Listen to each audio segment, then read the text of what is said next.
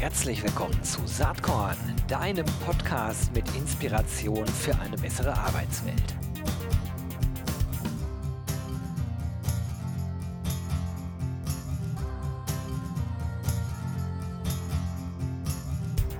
Hallo und herzlich willkommen zum Saatkorn Podcast.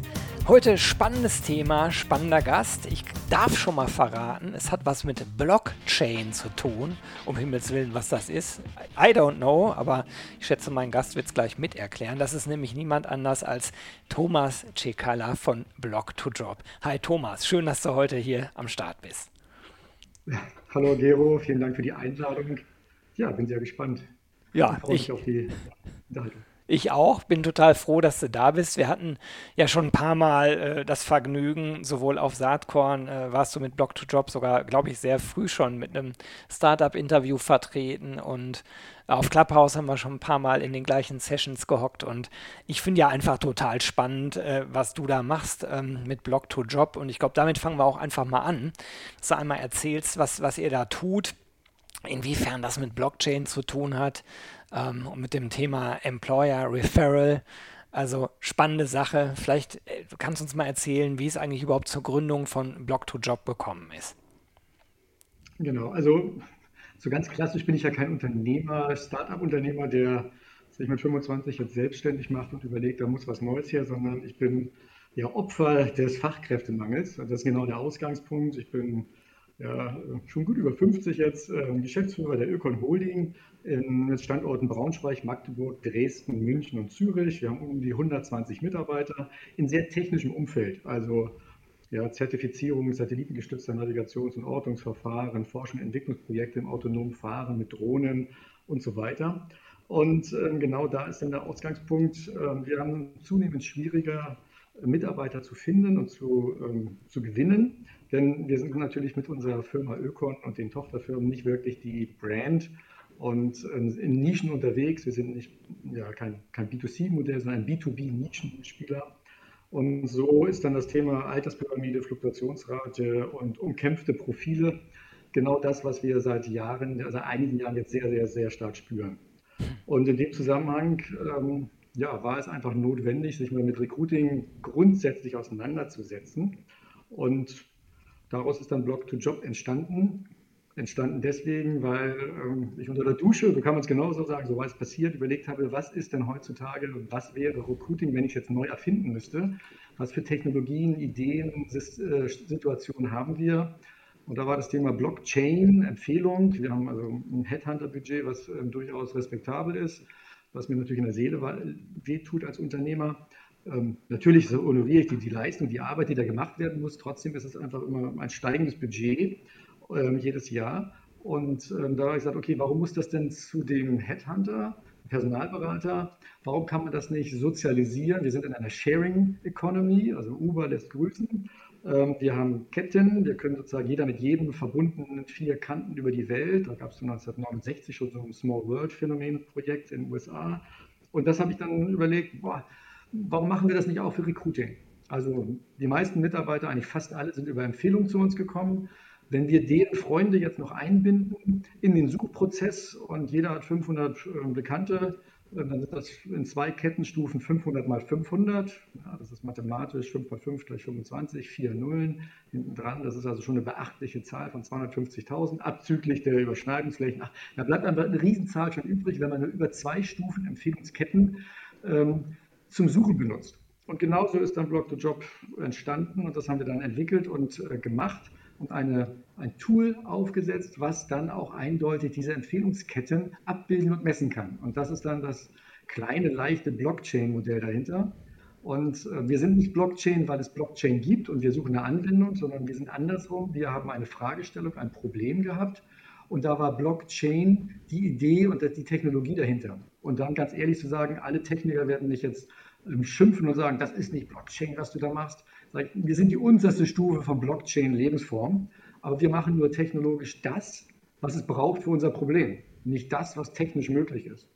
Und ähm, so muss man uns auch verstehen, wir sind eindeutig in der Lage, ähm, Empfehlungsketten ähm, zu dokumentieren, ein eindeutig heißt, da kann man nichts ändern mit nachher. Das ist das Thema Blockchain. Also wenn da vorne ein Kettenmitglied geändert wird, dann reißt das alles auseinander. Mhm. Und damit, ja, als Konsequenz sind wir in der Lage, Prämien und Belohnungen oder was man auch immer sich vorstellt, ähm, in diese Kette reinzulagern, wenn die Stelle besetzt wird, über so eine Empfehlungskette. Hm. Eigentlich wie die meisten wirklich guten Ideen ja simpel. Ne? Und ähm, einige Elemente davon oder fast jedes Element, was du aufgezählt hast, gab es ja vorher auch schon auf dem Markt. Äh, und trotzdem ist Block-to-Job ja, glaube ich, ganz gut durchgestartet, obwohl das ja von dir auch nie beabsichtigt war. Du wolltest ja jetzt nicht ein neues Unternehmen gründen, sondern eigentlich nur dein Recruiting-Problem für dein eigentliches Unternehmen lösen. Ne? Ja, also genauso muss man es ja sehen. Wir haben ähm, die Plattform halt entwickelt, ähm, wir benutzen sie selber oder selbst und ähm, ja, sie ist auch geöffnet. Äh, man kann sie, kann sie benutzen, denn die Plattform ist da, sie ist ja skalierbar, sie läuft auf, auf Google Cloud, Serverless und wie man sich das alles wünscht, weil es einfach am bequemsten und günstigsten ist. Und genau in diesem Zusammenhang ähm, bieten wir, haben zuerst Friends and Family gemacht und haben auch eine Webseite dazu und auch eine eigene Firma gegründet. Und auch das ist natürlich spannend in Deutschland Mitarbeiter werben Mitarbeiter.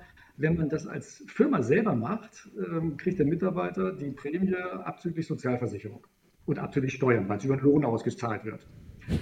Wenn man das über einen externen Partner abbildet, kriegt der ähm, Mitarbeiter ähm, die Prämie extern ähm, ja, im vollen Betrag, also 1000 Euro Empfehlungsprämie sind 1000 Euro auf dem Konto. Er muss es dann noch versteuern in seiner Steuererklärung. Aber ja. vom Signal ist es das was anderes. Das ist also keine Mogelpackung, dass man, also ich sage nicht Mogelpackung, aber 1000 Euro versprochen und dann landen irgendwie 639 Euro auf dem Konto. Das ist irgendwie was anderes. Er muss es jetzt versteuern, ist okay. Aber das war deswegen auch der Grund, Block Job als Firma zu gründen, weil man dann, wir dann auch selbst, äh, unseren Mitarbeitern wenn Block-to-Job nur einstufig ist oder sie einen Teil der Prämie kriegen, weil es ja auch gewünscht ist oder auch hm, gute Möglichkeiten hat. Peer Recruiting nennt sich das heutzutage ja auch. Ähm, dann genau die Prämie kriegen, die wir mathematisch eindeutig bei 2000 Euro durch zwei geteilt, kriegt jeder 1000 Euro. Zack.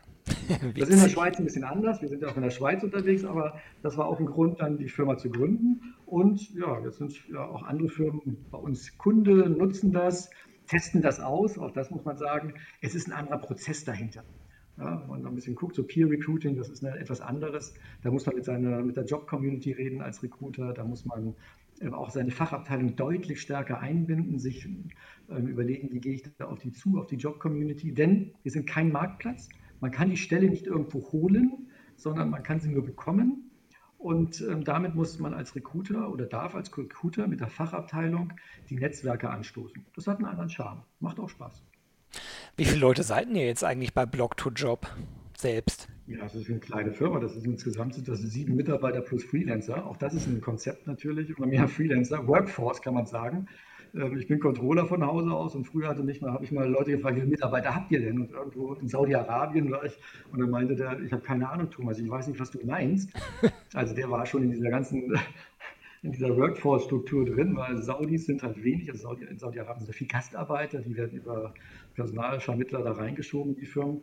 Und inzwischen kann ich die Antwort verstehen und sagen, ja, es ist gar nicht so einfach zu sagen, wie viele Mitarbeiter man hat. Workforce, Köpfe kann man zählen, aber welche Verträge die haben, ist ja heute gar nicht mehr ganz klar. Also schon klar, aber unterschiedlich. Der eine will gar nicht angestellt werden und ist dann plötzlich Geschäftsführer und Geschäftsführer ohne Festanstellung. Und ähm, ich bin ja selber Geschäftsführer verschiedener Firmen, aber nur bei einer angestellt. Also das kann man dann, wie zählt man das heutzutage? Naja, das wird also sich ja vor allen Dingen. Äh, Freelancer äh, und Dienstleister und Sowas in der Art, ja. ja es, wird, es, wird, ja in der nächsten Zeit alles noch viel mehr verschwimmen, weil die Grenzen meiner Meinung nach zwischen innen und außen sich ja immer mehr auflösen. Ne? Das sieht man an verschiedenen Themen. Und ich finde immer am äh, prägnantesten konnte man das sehen, als 2007, 2008 Social Media so richtig losging und die Kommunikationsabteilung immer noch dachten, sie hätten die Kommunikationshoheit gepachtet. Äh, ist natürlich ein bisschen schwierig, ne? wenn jeder mit jedem reden kann. Und ich glaube, da kommt es dann auf ganz andere Dinge an. Ähm, nämlich, ähm, ja, dass die MitarbeiterInnen halt eine ähnliche Sichtweise äh, in dem Fall von ihrer Organisation haben und im Idealfall eine höchst individualisierte Geschichte, nämlich ihre eigene Geschichte, äh, vor dem Hintergrund einer möglichst ähm, gleich verstandenen Unternehmenskultur erzählen. Aber ja, das ist, das ist äh, sozusagen eine Bewegung, die schon seit einigen Jahren ja im Gange ist. Und das, was du da machst oder was ihr da macht mit Block to Job, das finde ich sehr spannend, weil das auch so en passant eigentlich ja passiert ähm, und aber dann auch wächst, wenn man bei euch so schaut. Ihr habt ja durchaus namhafte Kunden auch schon bei Block to Job, ne? Ja, und auch das ist ganz witzig. Einige Kunden wollen nicht als Referenz genannt werden, weil mhm. Recruiting scheint irgendwas Intimes zu sein, auch ein Wettbewerbsvorteil natürlich. Also das ist immer ganz spannend oder interessant zu sehen auch. Wir sagen, nee, Referenz wollen wir nicht, wir wollen ja auch nicht. Oder zum Beispiel ein Krankenhaus, die sagen, oh, ich habe jetzt zum Beispiel noch keine Krankenhäuser noch gehört. Super, kein Krankenhaus, ja, da sind wir die Ersten, das ist gut. Also auch da, man muss ja, wie beim Löwen, und dieses Thema ist ähm, ja Recruiting Mission Critical zukünftig, ähm, man muss ja nur schneller sein als sein Nachbar. Ähm, ein, Schritt, ein Schritt schneller, das weil der gefressen wird dann äh, im, im Dschungel vom Löwen. Und ähm, hier ist genau dieses Thema. Es wird ja nicht ganz aufgehen, das Thema Fachkräftemangel in Deutschland. Ich, komme, ich wohne in der Schweiz, habe also ähm, beide Sichten, Schweiz und Deutschland. Und in der Schweiz haben wir 1,4 Prozent Arbeitslosenquote. Ähm, das ist sozusagen mehr oder weniger die Vollbeschäftigung. Ja. Und es wird immer schlimmer. Es, ist ja noch nicht mal, es hat ja noch gar nicht angefangen mathematisch in meinen Simulationsmodellen, ähm, was da auf uns zukommt mit dem Thema ja, umkämpfte Profile, Alterspyramide, Fluktuationsrate. Ich kann da, wie gesagt, ich bin Controller von Hause aus, das hört man vielleicht auch in diesen Zahlen verliebt sein vielleicht. Aber wenn man 100 Mitarbeiter hat ähm, und die wechseln alle 10 Jahre die Stelle im Durchschnitt, dann muss man pro Jahr 10 Recruiting-Prozesse und Projekte erfolgreich absolvieren im Recruiting. Bei 100 Mitarbeitern hat man faustformelmäßig genau einen Personaler. Das heißt, der muss mit Dezember und August ausgenommen jeden Monat einen, ja, ein Projekt absolvieren. Jetzt ist es so, dass die Mitarbeiter ähm, agiler werden. Agilität ist heutzutage Trend. Also nicht nur so, dass alle Firmen agil sind, agile Scrum Master und agiles Recruiting machen, wie Volkswagen-Konzern. Das macht ja die äh, Morgen Schönwetter auch sehr, sehr ähm, explizit und auch in den Medien. Ähm, agiles Recruiting heißt aber auch, alles ist agil, alles wird agil und die Mitarbeiter werden auch agiler. Sie wechseln mhm. häufiger mal die Stelle. Im Silicon Valley 18 Monate durchschnittliche Haltbarkeit eines Menschen, Mitarbeiters, nicht mal zwei Jahre dort. Das heißt, Einarbeitung ist eine ganz andere Sache. Ähm, Upskilling und Reskilling boah, lohnt sich gar nicht, jemanden auszubilden. Man weiß ja, dass er demnächst wieder weg ist. Und also wenn wir jetzt sagen, ich habe 100 Mitarbeiter und die bleiben noch fünf Jahre durchschnittlich bei mir in der Firma, was ja auch schon viel länger ist noch als in Silicon Valley, dann brauche ich pro Jahr plötzlich 20 erfolgreiche Recruiting-Projekte. Habe aber trotzdem nur einen Recruiter oder einen Personaler bei 100 Mitarbeitern. Der muss aber die doppelte Leistung machen und der Trend geht leider in Agilität. Auch Firmen sind ja agiler. Ja? Also Volkswagen und die großen Konzerne ähm, organisieren regelmäßig um, agil. Ja? Und genau hier ist das Thema, selbst wenn wir nicht wachsen wollen, nur um die Mannschaft zu halten, muss das Personalwesen häufiger erfolgreich rekrutieren. Wahnsinn. Ja, das ist, ist das ganze Thema bei uns jetzt sozusagen auf dem Geschäftsführungslevel und bei mir sozusagen so richtig in der, ja, im Brutkasten. Und ähm, auch da, ich bin ja Beirat und Verwaltungsrat und Gesellschafter noch von mehr Firmen.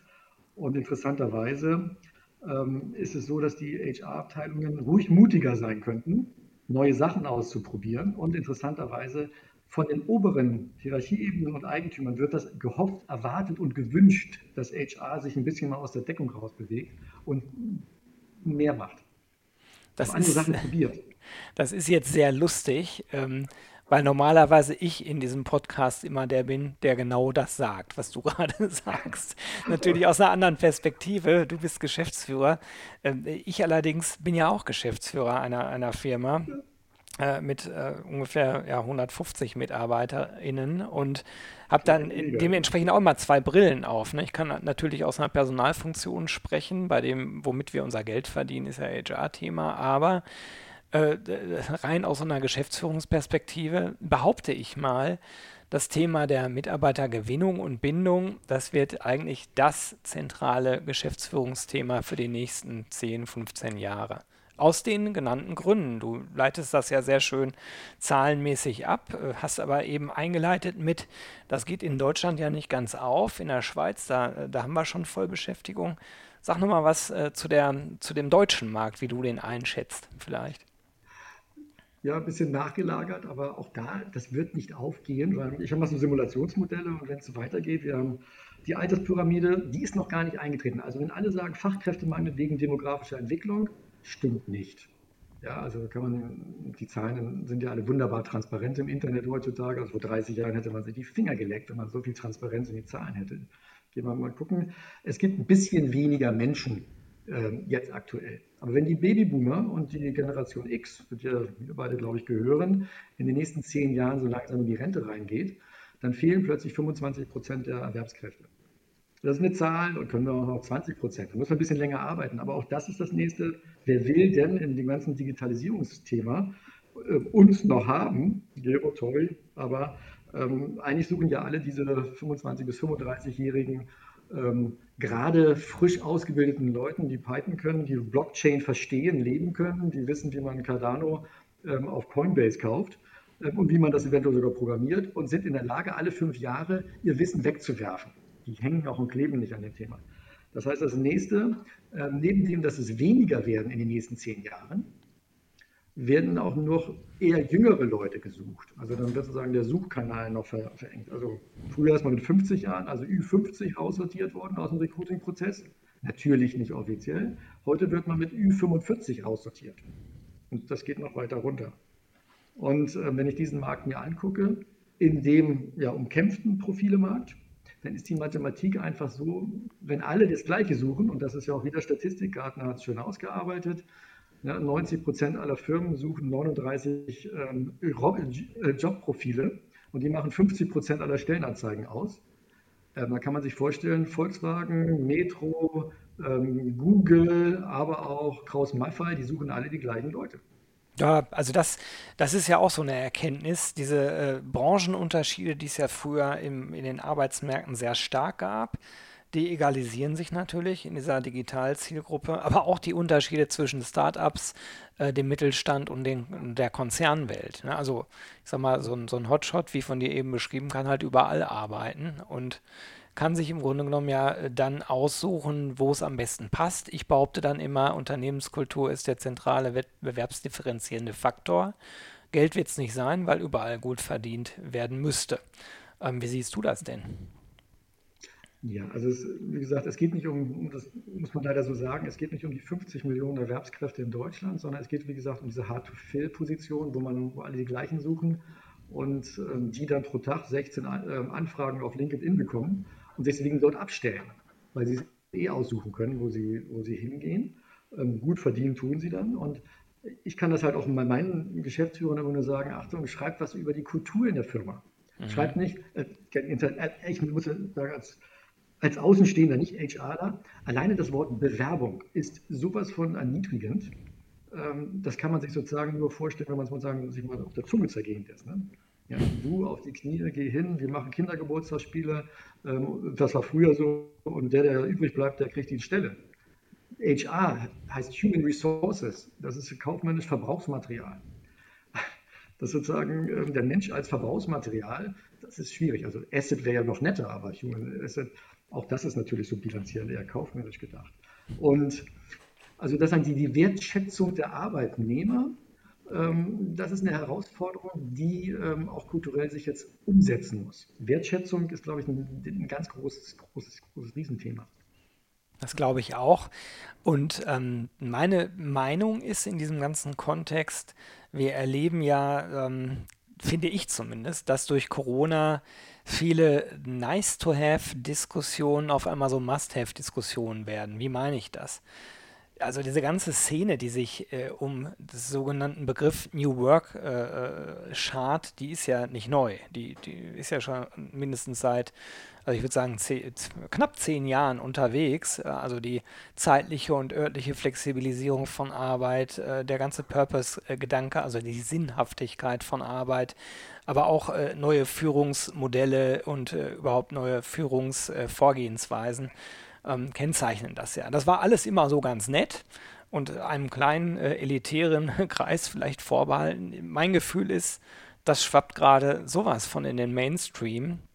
Ähm, ob man das jetzt schön findet oder nicht, ist eine ganz andere Frage, weil eben es ein Arbeitsmarkt ist und äh, die beschriebenen Profile diese Menschen sich eben dann äh, das bestmöglich äh, passende für ihre jeweilige individuelle Situation aussuchen werden. Das führt auch dazu, dass, glaube ich, Bewerbungsprozesse, die ganze Art und Weise, wie wir zueinander finden, ähm, deutlich individualisierter ablaufen muss, als das in der Vergangenheit der Fall ist. Und das spiegelt sich in eurem Modell ja auch wieder, weil ein Referral ist halt was gänzlich anderes als äh, das ist der Bewerbungsprozess und so, so läuft der ab, ne? sondern das läuft ja. ja eher über Menschen. Genau. Also das, da sagst du was ganz Großes, äh, nämlich das Thema Marketing. Also HR geht immer in Richtung Marketing jetzt und Marketing hat vor 30 Jahren schon entdeckt, das fragmentiert sich. Man muss zielgruppenspezifisch arbeiten, kleiner arbeiten. Ähm, aber das, was ähm, HR mit den Stellenanzeigen macht, ist relativ, also ähm, ja, Massenmarketing. Ähm, aber der, der Mensch als solches, ähm, der will individuell bearbeitet werden ge geholt werden. Also jetzt, ohne jetzt äh, despektierlich zu sein, aber eine große Firma, die machen Employer Branding ja, was weiß ich, Deutsche Bahn, Telekom, Volkswagen, aber die haben 600.000 Mitarbeiter, Volkswagen vielleicht in der Größenordnung. Da ist ja jeder Standort hat ja seine eigene Kultur, jede Abteilung hat seine Kultur. Und genau das ist das, äh, was der, den Mitarbeiter sagt. Ich bin jetzt bei Volkswagen Financial Service. Was hat das mit irgendwie Salzgitter, dem Produktionswerke, Bleche zu tun? Mhm. Gar nichts. Ja, das ist eine ganz andere Firma und das Employer Branding kann nicht so großmäßig ausgerollt werden. Zum Schluss kündigen Leute oder fangen ähm, bei einer Firma an, wegen dem Team, wegen der speziellen Aufgabe, ja, wegen dem, der Führungskraft, die dahinter steht. Und wenn die Führungskraft nicht passt, dann gehen sie gleich wieder oder gehen dann später weiter. Und ähm, das hat er also mit dem Großkonzern nur noch übergeordnet oder sozusagen, der, der hängt dann oben drüber als Großes und Ganzes. Und ähm, das, was halt sich ändern muss oder glaube ich auch sehr schnell ändern wird, ist, dass sich das individualisiert, wie du schon sagtest. Das, äh, in der Stellenanzeige würden, werden Fotos und sind Fotos und Aussagen von den Kollegen gefragt, die da mit dem zumindest arbeiten. Nicht vom Großkonzern, äh, sondern von dem, wie es dann in seinem Leben genau ja. aussieht. Also ein Teammitarbeiter, der will wissen, wie das Projekt aussieht. Aber das Erste, was dann in der Stellenanzeige kommt, wir erwarten.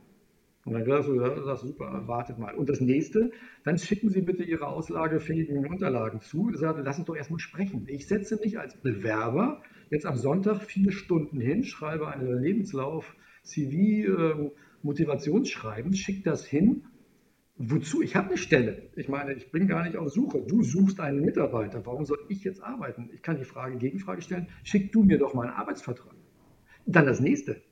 Dann kommt man in ein Bewerbungsgespräch rein. Das ist typisch, das ist ja bei uns nicht anders auch gewesen. Und dann fragt der Personaler oder der Geschäftsführer, was wollen Sie denn verdienen bei uns? Warum fra fragen Sie mich das? Was bieten Sie denn? Also ist die Gegenfrage eigentlich andersrum. Sagen Sie, ja, was würden Sie denn zahlen für mich? Wie läuft das, das denn bei euch ab? Jetzt mal ganz ehrlich, äh, jetzt nicht nur bei Dr. Job, sondern auch in deinen anderen Firmen. Habt ihr da schon äh, äh, diese Art von moderner äh, Personalarbeit, Nein. die du skizzierst? Nein, um Gottes Willen, ich bin ja glücklich. Ich würde mich ja freuen, und das, ich weiß, die Mitarbeiter wissen das ja auch. Da sind wir natürlich genau wie alle anderen. Also wir sind nicht besser und da muss man sagen, wir sind keine Helden, sondern wir entwickeln uns auch weiter. Wir haben das Thema aber auf dem Zettel.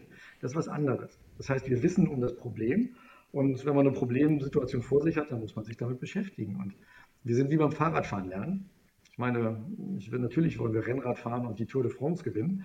Wir sind aber ein mittelständisches Unternehmen, wir haben eine Mini-Personalabteilung, kann man sich bei 120 Mitarbeitern vorstellen. Das sind also keine großen Teams. Da muss ich auch immer schmunzeln, wenn ich dann an diesen, ja, in den ganzen Medien immer alle höre, die dann sagen, ja, ich habe dann so, Volkswagen, 70 Recruiter nur für den Stand. Also Wahnsinn, ja, Wahnsinn ein Recruiter. Ich meine, wir haben keine Recruiter. Wir haben bei 120 Mitarbeitern anderthalb FTEs Personal. Ja, Punkt. Und die müssen halt alles machen von A bis Z. Da kann sich jeder HRler vorstellen, was dahinter steht. Wo, wobei, ich ja wobei ich ja persönlich glaube, wenn sich alles so weiterentwickelt, wie du das skizzierst, was ich ja auch teile, dann kann es schon sein, dass auch ihr bei 120 Mitarbeitern demnächst vielleicht nicht nur eine Person habt, die das macht, sondern vielleicht sogar das verdoppeln müsst auf zwei. Also worauf ich hinaus will, ist, da ist ein Riesengejammere im Markt, wir kriegen keine Leute, an vielen Stellen wird aber auch mit Verlaub nichts dafür getan.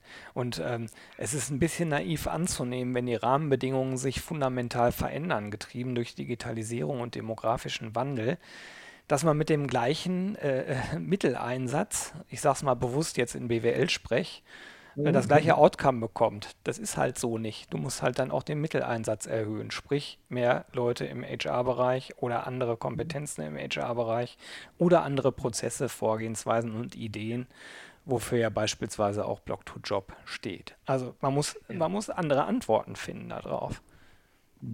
Um da reinzugehen, da gehe ich ja natürlich als Unternehmer rein und sage, das geht nur, wenn ich woanders wegnehme. Denn die Marge wird ja nicht mehr, nur weil ich mehr HR habe. Das heißt, wenn ich gleich vier Mitarbeiter habe, aber dann bei 100 Mitarbeitern statt zwei vier in HR mache, dann muss ich überlegen, wie geht das? Also muss ich äh, natürlich entweder mehr, mehr Marge haben, um das Gleiche rauszubekommen, oder verzichte auf Marge. Also, und das Spiel ist natürlich wie beim Ruderboot. Ein, ein Achter mit einem Steuermann oder ein Siebener mit zwei. Absolut, da gebe ich dir auch recht. Allerdings, das ist halt äh, dummerweise die Herausforderung, vor der man dann steht. Und ich glaube, am Ende, wenn man es ganz existenziell sieht, ist ein Unternehmen ohne Mitarbeiter, das kann die tollste Idee, das tollste Produkt mhm. haben, wird halt schwierig. Ne? Es wird umverteilt. Und dazu muss man auch sagen, wir sind ja bei solchen, das ist eine Herausforderung für alle. Und äh, man hat bei solchen Sachen immer sechs Möglichkeiten, wenn man ein Problem vor sich hat. Man kann sie ignorieren, ja, also nichts tun. Und man kann intern umsortieren, sagen, okay, wir machen halt weniger, wir machen weniger Produktentwicklung, deswegen haben wir mehr Personalabteilungsmöglichkeit. Äh, man kann nochmal Freunde und Bekannte fragen, also Blog-to-Net Blog fragen sozusagen und fragen, okay, wie macht ihr das? Mhm. So wir uns ja auch austauschen beide. Ähm, oder man kann sich beraten lassen, einen Consultant holen, auch nicht billig. Und ähm, wir haben zum Beispiel deswegen gesagt, wir holen uns das Budget wieder zurück, indem wir das Personalberaterbudget reduzieren, denn ja. das ist ein Riesentopf. Und dieses Personalberaterbudget kommt jetzt woanders hin. Wir sozialisieren die die Erfolgsprämie vom Personalberater. Das ist sozusagen ein Drittel seines Drittels, also wenn man den Personalberater kennt, ja, eine Drittelregelung, 100.000 Euro Gehalt. Ähm, dafür kriegt er 30.000 Euro Fangprämie inklusive Beratung. Davon sind dann also 10.000 Euro ähm, Erfolgsprämie für das Matching oder für die Kandidaten. So haben wir sagen wir es mal gesagt. Und dieses nehmen wir und schütten es dann an die, ähm, an die Mitarbeiter oder ans Netzwerk aus. Und da bleiben 20.000 Euro übrig. Ja, klar. Klar. Und Deswegen, dann haben wir einen neuen Mitarbeiter. Und den kann ich dann wieder bezahlen, der kann noch mehr HR machen. Tja. Freuen sich natürlich die Personalberater nicht. Aber das irgendwo, ist, wie gesagt, es geht nicht für alle auf, wenn man es einfach so weitermacht wie bisher. Aber, aber äh, am Ende ist das ja eine Welt, die sich verändert äh, und durch veränderte Rahmenbedingungen werden dann Arbeitsweisen, Prozesse, die althergebracht super gut funktioniert haben, vielleicht obsolet. Das ist der Gang der Dinge. Ja. Ähm, und äh, das, was du eben gesagt hast, das fand ich so gut, weil ich beschäftige mich mit diesen Themen jetzt ja auch schon wirklich lange, seit 20 Jahren. Und äh, also die ersten 10 bis 12 Jahre hat das kein Schwein interessiert. Das hat sich im Laufe der Zeit dann äh, verändert. Und äh, manchmal denke ich, boah, das geht ja alles so langsam. Aber du hast eben gesagt, wir lernen Fahrradfahren und wir fahren nicht sofort irgendwie die Tour de France. Und so ist es ja. Der Tipping Point, der kommt ja gerade erst für das, was, was uns bevorsteht. Äh, das, das sehen offensichtlich, das finde ich mal so erstaunlich, viele Menschen nicht. Die sehen das in den Nachrichten oder wie sie auch immer äh, äh News konsumieren, aber abstrahieren das von ihrer eigenen Situation, ihrer eigenen geschäftlichen Situation. Das finde ich mal so erstaunlich, weil. Ich vergleiche das, ich vergleiche das mit Klimawandel. Ja, meine, ja, okay, das, das ist recht. Das ist ja. das gleiche Thema. Das wissen wir schon seit 20 Jahren, aber es ist irgendwie noch weit weg. Ähm, und dann kommt Fachkräftemangel ist auch schon, ich bin auch schon über 50. Das war klar, die Bevölkerungspyramide hat sich nicht äh, überraschend jetzt so entwickelt. Die ist ja. sozusagen langsam da. Das war sozusagen schon lange absehbar, dass es so kommen wird. Und ähm, diese Tipping Points, wie du sagtest, das Verhaltensändern, ähm, das bleibt uns gar nichts anderes übrig.